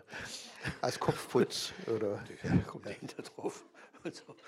und äh, das, das dann bin ich in der Indian, also in der amerikanischen Geschichte ganz gut bewandert. Äh, die Schlacht am Little Big Horn und diese ganzen äh, amerikanischen Generäle, diese Idioten, gell? und dann Geronimo, und das sind einfach ja. so auch Idole mhm. von mir, diese, oder auch Sitting Küchenbull, äh, nicht der Sitting Bull, der echte, ja. das waren einfach äh, tolle, tapfere Leute. Mhm. Jetzt habe ich eine schöne Überleitung zu meiner allerletzten Frage, der Kopfputz mit den Kondorfedern. Sie sind im Dezember, oder das ist ja auf jeden Fall im Dezember im SZ-Magazin erschienen. Dieses Interview, in diesem Magazin gibt es immer ein Interview äh, einer Persönlichkeit, die auf eine Reihe von Fragen pantomimisch antwortet. Also nicht verbal, sondern durch einen Gesichtsausdruck oder eine kleine Selbstinszenierung. Und da werden Sie nachgefragt, ob es ein für Sie besonders verkanntes Lebensmittel gibt. Und da haben Sie sich äh, ein, äh, so einen Buschen Staudensellerie über den Kopf gestülpt. Jetzt erklären Sie uns oder mir noch zum vorläufigen Abschluss, warum das jetzt das für Sie par excellence verkannte Lebensmittel ist. Also ich habe schon immer für den Staudensellerie eingesetzt, deswegen kommt er in meiner Küche vor. Mhm. Aber dass ich das dann, äh, diese Stiele auseinander gemacht habe und das dann so, es gibt ja auch diese Kopfmassagegitter da, so ähnlich habe ich mir das da drauf. Das hat einen ganz simplen Grund, das ist einfach gerade rumgelegen. Gut. Und das ist aber auch mein Lebensprinzip. Ich, ich, plan, ich kann auch nicht gut planen, hm. sondern da kommt der eine Frau hat gesagt, ich habe Steinpilze gefunden, also machen wir Steinpilze. Dann ruft der Metzger und sagt, ich habe jetzt ein Bauerkälble. Also ein Bauerkälble, das hat ungefähr 80 Kilo. Die, was das Kalb, was man hier beim Metzger kauft, das hat 120. Und das Bauerkälble, das will der Metzger nicht, weil mehr Knochengewicht ist wie Fleisch. Und dann wird mir das angeboten. Dann machen wir Kalbfleisch. Und deswegen äh, geht es relativ planlos. Und das ist für die, ich habe jetzt zwei ein äh, Ehepaar, das sie hat bei mir gelernt. Die ist übrigens äh, fertige Pfarrerin, die war Vikarin in mhm. Feinger, hat bei mir Koch gelernt, war dann im besten Fischrestaurant der Welt in Marseille und dann in Paris und ist jetzt, hat er Kind Gott sei Dank. Und da gehen wir wieder heim in die Heimat, wo die Eltern sind, sonst werden die niemals in Stuttgart. Jetzt habe ich die zwei als Sous-Chefs, mein Küchenchef. Und die sind es gewohnt, das und das gibt und jetzt kochen wir das. Das funktioniert aber nur in der Betriebsgröße, wie wir sie haben. Wenn es mhm. größer wird, also ich könnte niemals Hotelkoch werden. Also mhm. 400 Personen, die eben hoffnungslos verrechnen, also das, das überhaupt nicht hinhauen. Und äh, das, dieses Spontane und man hat sowieso immer die rechte Ware um sich. Wir haben ja keinen Mist im Haus. Und dann kommt man so auf so Ideen. Und ich glaube, einer meiner kreativen oder meine kreative Fähigkeit kommt zum großen Teil von meinem schlechten Gedächtnis. Ich nehme was auf, ich lese es, ich vergesse es, das ist aber irgendwie da unten drin. Dann kommt es als eigenes wieder hoch. Und, äh, und wenn man das lang genug macht, ich bin dieses Jahr 50 Jahre lang Koch, dann hat man so ein Repertoire, wo man, also sagen wir ähnlich wie Beethoven, der kam als junger Mann, ich glaube 19 oder 20, nach Wien und, muss, und dann war so Wettbewerb, der beste Pianist Wiens spielt auf, beim Fürsten mit L fängt an, Name vergessen. Äh, und Beethoven äh, darf auch seine Kunst zeigen. Hemdin hat gemeint, dieser beste Pianist von Wien macht den Beethoven völlig fertig. Jetzt hat er zuerst der Wiener gespielt, dann hat der Beethoven das aus dem Kopf nachgespielt, was der vorgespielt hat, und hat dann in der zweiten Runde die Variationen dazu. Und das geht nur, wenn da total ein Fundus da ist, auf den man zurückgreifen kann, auch an Patterns und an, an, an, an Tonlein. Das ganze Ding muss alles in einem drin sein, sonst kann man nichts. Ja, was man in Ärmel tut, kann man wieder rausholen, anders geht es nicht. Wunderbar. Dann zitiere ich noch einen letzten Satz, den Sie sich bitte auch gut einprägen. Wer viele Äpfel im Keller hat, muss handeln. Und jetzt lade ich Sie dazu ein, wenn Sie noch Fragen haben, sie an unseren Gast zu stellen.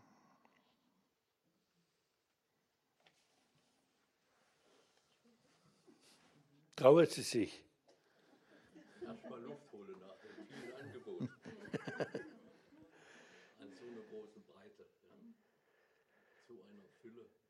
Ja, das hängt einfach mit dem Gasthaus zusammen. Wir sind ein guter Mafiosi, hat immer eine Pizzeria. Sie können nicht äh, weltweit agieren ohne Kneipe. Und die schlechte Politik liegt sicher daran, dass viele Politiker einfach haben. Weil man, hat, man kommt mit so vielen Leuten zusammen. Letzte Woche war einer da, der sagt, und die Schwaben sind schon so, so Firma, kleine Firma, wir machen Kugellager. Ich sage, ja, super. Äh, dann wusste ich den Namen, da gelobt sei Google, gleich hinternommen, mein Küchenkapuff. Jetzt mache ich die Kugellager für kleine äh, Autoler, die in Blutbahnen rumfahren. Also diese Kugellager ist so groß wie ein Staubkorn oder was. Da bin ich zu denen, oh, Sie, Sie machen da diese, ja, das müsst ihr unbedingt einmal wissen, das funktioniert so und so. Und da interessiert mich das. Und deswegen habe ich ein unglaublich breites Achtelswissen, so ähnlich. Also fürs Fernsehen total geeignet. Ich kann zwei Minuten über alles schwätzen, aber keine drei. und das hängt aber mit diesen Gästen, mit dem Austausch mit den Gästen oder wenn er als Gast da war und dann äh, kürzlich war der Peter Handke da und dann da hat man dann auch einen, einen tollen Lebenstipp gegeben, das fand meine Frau sogar lustig, hat gesagt, wenn, man, wenn sie alt wäre, will, brauchen sie unbedingt eine junge Freundin. Das hat Marie unbedingt. Habe ich gesagt, ja, den Stress machen wir jetzt nicht mehr, aber äh, ich werde es mir merken. Und so weiter. Und so hat man einfach Kontakte mit den Gästen. Der eine schreibt, der andere macht Kugellager. Äh, hat sich die Verrückte eine baut. Das gibt, und der baut diese Fokker Doppeldecker in Handarbeit exakt nach. Selbst der Motor wird alles ausgesägt. Jedes Zahnrad, der Motor zusammengesetzt. Ein Flugzeug im Jahr wird dann meistens an so ein Ölscheich verkauft. Die fliegen dann in der Wüste umeinander mit dem Ding. Und das sind so Schwaber. Nicht? Und dann erzählt er mir äh, über Auftrieb oder Ballonfahrer oder der andere. Äh, äh, kürzlich hat er Didgeridoo gekauft aus lauter Begeisterung, weil da war einer, der baut Didgeridoo. Sag ich, muss ich unbedingt haben. Wie geht das? Und so weiter. Und das hängt mit den Gästen zusammen, die dauernd äh, mich animieren und, und ich bin von Haus aus neugierig, will alles wissen. Ich weiß auch, wie ein Viertakt funktioniert, wisst ihr? Ansaugen, verdichten und so weiter, zünden, ausstoßen. Das sind alles Gäste, die mir das, äh, eigentlich ist das die Schule des Lebens. Also mein ganzer Beruf ist eine einzige Universität. Also wenn Sie mit Ihrer Allgemeinbildung unzufrieden sind, dann machen, verwenden Sie die nächsten 20, 30 Jahre darauf, ein gutes Gasthaus aufzubauen. Dann werden die Gäste äh, ja, aber man darf nicht bloß Fußballfans als Gäste haben. Nicht? Also, man muss sich schon ein bisschen heranziehen und das hat in Schwäbisch Gmünd schon begonnen, wo ich, also so Künstler muss nur einfach nichts bezahlen, das spricht sich noch schon rum. Ich habe aber rausgesucht, wer ein guter Künstler ist und wer nicht, nicht? weil sonst ist die Bude ja dauernd voll. Nicht? Und so bekam man eigentlich auch Besuch von Böll oder Krass und, und so weiter. Und die haben mir dann auch immer was hin. Es gibt sogar von Martins Walz ein Gedicht auf mich, das ich aber noch nie veröffentlicht habe. Weil er vergleicht mich mit Gott, also es ist schon peinlich, hat auch ein bisschen Viertel getrunken gehabt. Das war sage und schreibe 1984 war das. Und da habe ich einfach so Leute eingeladen und habe die bekocht. Und deswegen, wenn ich Koch genannt werde, ist eigentlich nicht die richtige Bezeichnung, bin eher Gastwirt oder Patrone, so ähnlich. Patrone lieber als Gastwirt? Beides. Also ich sehe mich sogar fast als Familienvater. Äh, also mein Souschef hat es gerade mager. Da habe ich ihm die Pille gegeben, die ich auch nehme. Also ich kümmere mich da richtig drum. Äh, oder die Bettwäsche, jetzt heute Abend kommt ein neuer Koch. Keiner ist da, der braucht dann frische Bezüge und so weiter. Das organisiere ich alles. Also ich delegiere relativ wenig, deswegen bin ich dauernd am Durchdreher eigentlich. Nicht? Padre Padrone, gibt es noch Fragen? Ja, bitte. Als ich bei Ihnen war, war ich, das ist schon viele Jahre her, war ich richtig enttäuscht, weil ich habe gedacht, Sie kochen für uns und in Wahrheit waren die Biermöselblasen da und sie haben die ganze Zeit mit denen ganz lustig am Tisch gefeiert. Aber das Essen hat trotzdem saugut geschmeckt. Das heißt, da habe ich begriffen, die in der Küche sind eigentlich wichtiger als der Frontmann. Wie finden Sie gute Sous-Chefs? Indem er gut bezahlt und sie anständig behandelt und ihnen auch Hilfen gibt, also Wohnungssuche, ein Häusle besorgt, irgendwie, wo sie mit der Familie leben können. Dann ich bin ja ein bisschen bekannt, man braucht einen Kita-Platz. Kümmere ich mich darum, dass das läuft. Und dass mein, meine Aufgabe ist nicht, dass ich in meinem Restaurant koche.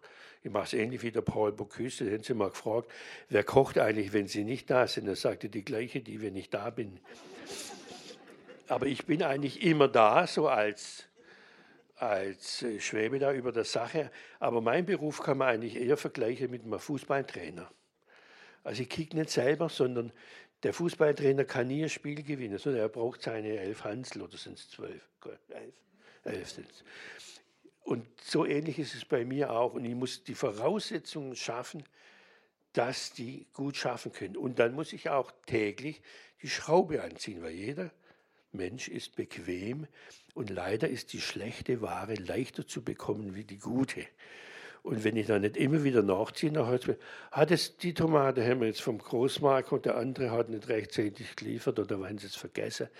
Und dann sage ich einfach neu, äh, schlechte Tomate gibt es nicht, dann gibt es halt keine. Also meine letzte Tomate habe ich übrigens im Oktober verkocht und es geht vielleicht im Juni wieder weiter. Aber wie gesagt, äh, mit den Biermöselblasen oder mit dem Poll, das verbindet uns auch seit 30 Jahren schon.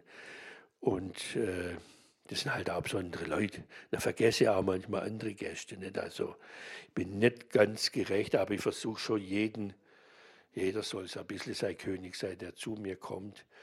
Aber in erster Linie muss es insgesamt funktionieren. Heute habe ich mich zwei Stunden lang um ein durchgerostetes Wasserabflussrohr gekümmert. Das war mein Job heute. Weil die Handwerker sind schwer bei zu kriegen und morgen muss es weitergehen. War da was? Ja, bitteschön. Ich würde gerne Maut, äh, nicht Maut, ja, entweder Mauttasche oder Kutlereien essen. Ist das besser, wenn man da mittags kommt oder soll man das eher abends bei Ihnen essen? Oder an welchem Tag? Also was ich gar nicht leiden kann, ist, dass am Freitagabend und am Samstagabend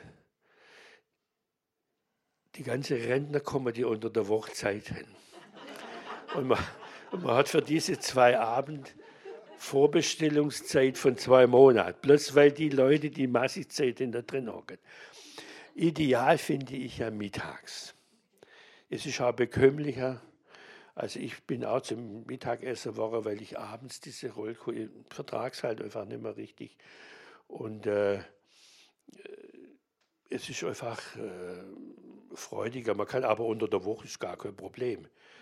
Nicht? Also es gibt auch Gründe, abends zu essen, weil morgens ist man frisch und kann was leisten.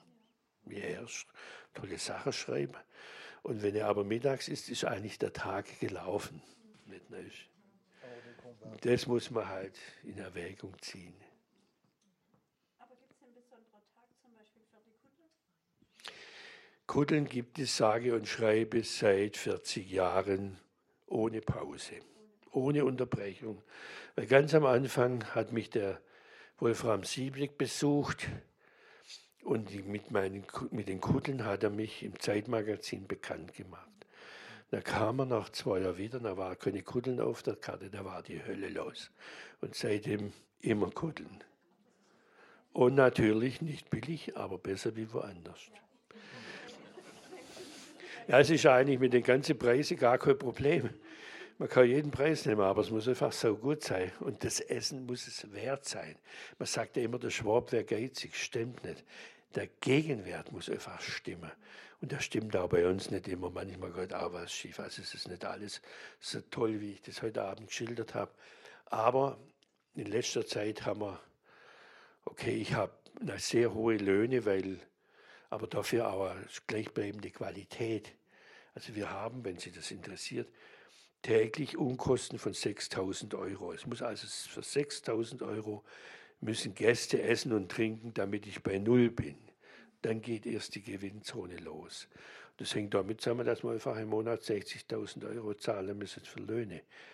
Und, äh, aber ich selber kann mit meinen Seniorenkräften das nicht mehr rausreißen. Ich bin auf diese tollen Leute angewiesen. Nicht? Und das muss man einfach auch einsehen. Und wenn man dann sagt, ich bin der Tollste und die anderen sind blöd, die Zahl ist schlecht, dann geht halt der Laden den Bach hinunter. Und ich verdiene nicht arg viel. Ich verdiene ehrlich gesagt mit meiner Schreiberei mehr wie mit meinem ganzen Betrieb mit 25 Leuten. Aber dieser Betrieb ist auch, das macht einfach einen Wahnsinns Spaß. Und, wenn, und meine Frau sagt immer, man darf nicht sparen, man muss großzügig sein wir schmeißen das Geld zum Fenster raus und zur Tür kommt es wieder rein. Das hat sie vom Karl Lagerfeld gelernt. Ne? Und da ist auch was dran, weil sie sagt, wir machen einen Haufen Blumen auf der Tische, steht auch Babyrösle. Aber wenn der Gast merkt, und das ist in der Hotellerie sehr häufig der Fall, da ist ein dürres Blümlein, im Unterbewusstsein merkt der Gast, da wird gespart und da ist ein Controller am Werk. Und dann spart der Gast auch. Also man muss diese Atmosphäre, jetzt lasse alles sausen. Auch Student BAföG auf einmal verwurstet. Keiner, so ähnlich. Nicht? Und diese Atmosphäre muss man natürlich auch schaffen. Und man muss auch sagen, das, was wir machen, ist einfach nicht für alle Tage. Es muss einfach, es ist was Besonderes und so soll es auch sein. Was ist mit der Uhr? Ich lege sie wieder an. Äh, das heißt, wir sollten jetzt mit einem etwas strengen Blick nochmal fragen, es sind noch Wortmeldungen? Ja? ja. Also, es gibt ja derzeit im Fernsehen eine, ein Überangebot an Kochshows, die kann man ja alle nicht angucken. Der einzige, die ich wirklich mit Genuss angucke, das ist, wenn Sie im Fernsehen sind. Ich muss Ihnen ehrlich sagen, auch die kann ich nicht angucken. Ich habe es noch nie, ich meine eigene Sendung in 10 Minuten sind in 22 Jahren spielen. Weshalb ich die gern angucke, weil sie öfters mal einen Fehler machen. Und einmal haben sie einen Fehler gemacht und haben sie gesagt, das ist der kreative Prozess. Und jetzt würde ich gerne wissen, wie oft passiert es in Ihrer Küche auf der Willanshöhe, dass der kreative Prozess passiert, der Fehler. Das passiert, ja, also okay, es kommt vor, dass man was versalzt und das hat aber damit eigentlich nichts zu tun. Also Salz oder zu wenig Salz. Aber man muss einfach die Voraussetzung schaffen, wenn was angebrannt ist. Nicht sagen, ah, das, das geht noch. Also das Wort, das geht noch, kommt bei mir nicht vor. Das ist zu wenig. Wenn es ein bisschen anbrennt riecht, meinetwegen einig, was weiß ich, Blumenkohlsuppe, Kartoffelsuppe, und hat ein bisschen den Brand, selber essen oder fortschmeißen. Oder das Brot ist misslungen, erst am Samstag. Ein Brot, habe ich gedacht, das ist ja wie Hundekuchen. Hast du jetzt schon gegangen? Neu, es geht nicht. Wir müssen nochmal von vorne anfangen, den ganzen Tag nochmal machen und, und halt ein bisschen mehr Hefe rein, da schneller geht und so weiter. Aber den Hundekuchen. Und da muss man total konsequent sein und darf ja nicht äh, sagen, ha, aus ah, das kann nicht, das hat jetzt so viel Geld gekostet oder ein Fisch riecht ein bisschen, weg damit. Es geht nicht. Einfach denken, haben wir findet noch einen Dummer oder wir geben Curry drüber oder irgendwie äh, das Hintricksen und so weiter. Und wenn man das konsequent macht, verliert man zwar Geld, aber auf lange Sicht gewinnt man das Vertrauen von den Gästen. Also, und äh, ist damit Ihre Frage beantwortet, oder?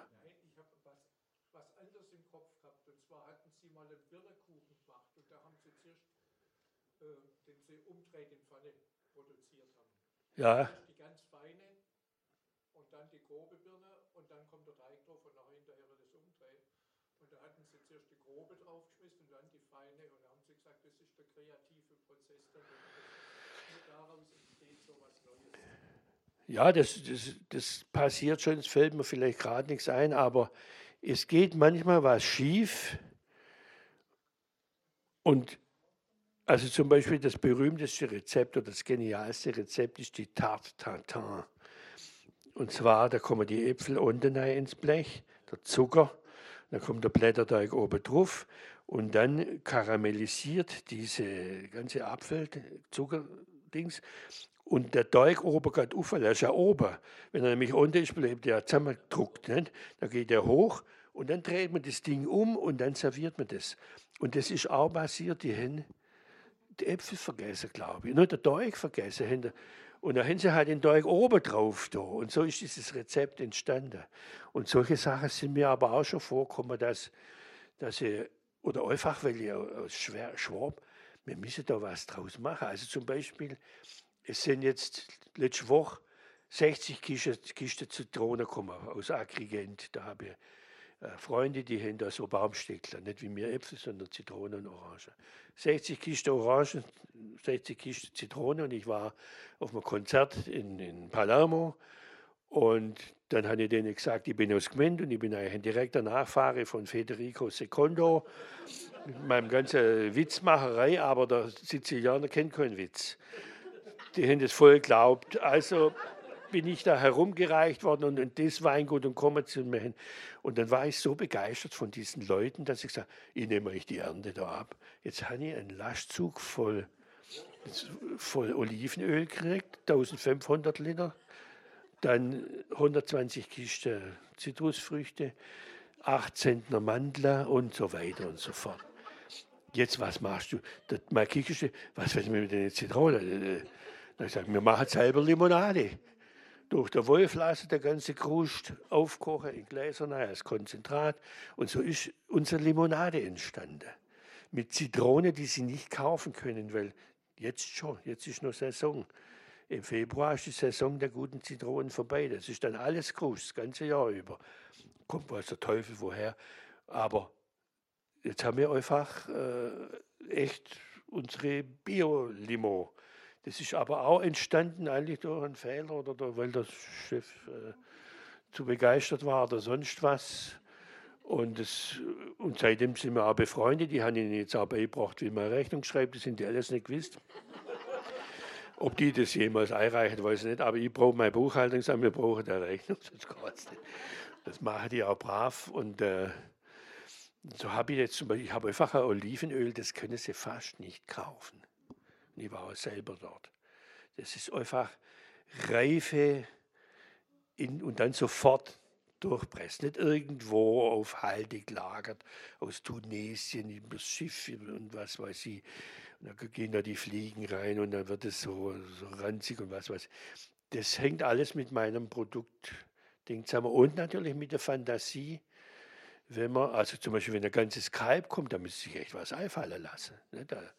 Es gibt, es hat bloß zwei Filets und zwei Rücken und äh, zwei Nieren und Eubriesle und was machen sie mit dem Rest und so weiter. Und da kommt und ich, die jungen Köche sind eigentlich dankbar für, auch für diese Art Küchenunfälle, die wir damit auch schon erlebt haben. Fleischkichler gemacht, noch ein Droger, also macht man einen Haufen Brot rein mit Sahne, dann wird es saftig und so weiter. Und so, äh, so entstehen dann diese ganzen Dinge da und so weiter. Man könnte bis morgen früh weitermachen. Ich wollte nur noch nachtragen, dass mit Federico Secondo doch äh, wohl der Staufer gemeint war und nicht der Preise. Ja, ja, natürlich. Ich habe ja gesagt, ich bin ja in den Schulgang an genau. der, der Hohenstaufen und so weiter. Ja. Und dann haben die mich auch in den Dom von Palermo geschleppt, da habe ich die Gmünder Hymne gespielt. Nicht? Die war halt hin und weg, sage ich Ihnen. Also äh, ich bin ganz und gar äh, überzeugt von der Richtigkeit dieses Konjunktivs. Wir könnten noch bis morgen, aber ich glaube, äh, im Sinne der äh, von mir auch ein bisschen verinnerlichten äh, Nolens Wohlens Bibliotheksordnung danke ich jetzt unserem Gast aufs Herzlichste und Ihnen für Ihre Geduld und sage Ihnen noch einen, wünsche Ihnen noch einen schönen Abend. Die nur ganz kurz, oder?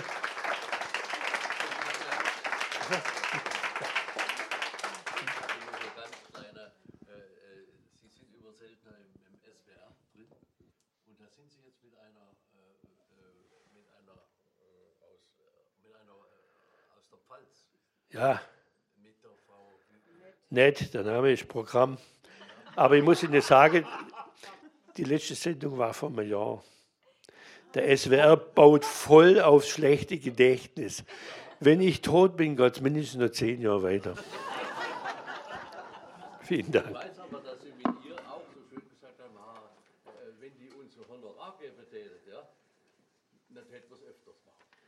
Nee, ich, äh, die sparen schon. Und ich bin eigentlich wenig beliebt, weil mein Vertrag ist 22 Jahre alt, der ist ungefähr zehnmal so hoch wie von. Damals hätten die einen Haufen Geld gehabt. Und äh, deswegen wären sie, glaube ich, auch froh, wenn sie mich los hätten. Aber die, weil für mich, da können wir fünf Jungfüchse einstellen. Aber da war der letzte, den wir gesehen haben, die hatten wir schon mal gesehen. Und wir saßen also da und, äh, äh und das ist ja auch so, oh, irgendwie am, am, Mittag war das dann, so Nachmittag, und dann haben wir es zwar, aber irgendwie haben wir es schon mal gesehen. Und das ist, was Sie sagen, von, vom letzten Ja, aber ich muss Ihnen abschließend sagen, das Fernsehen interessiert mich null. Und das mache ich aus reine Routine und wenn es Rotlicht angeht, gebe ich Gas. Das ist eine gewisse Professionalität auch. Aber dass ich da Triebstaubäckler kriege, das ist schon lang. Das war ganz am Anfang.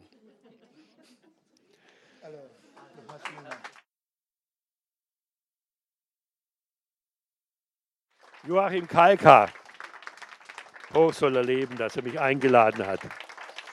Und danke fürs Kommen.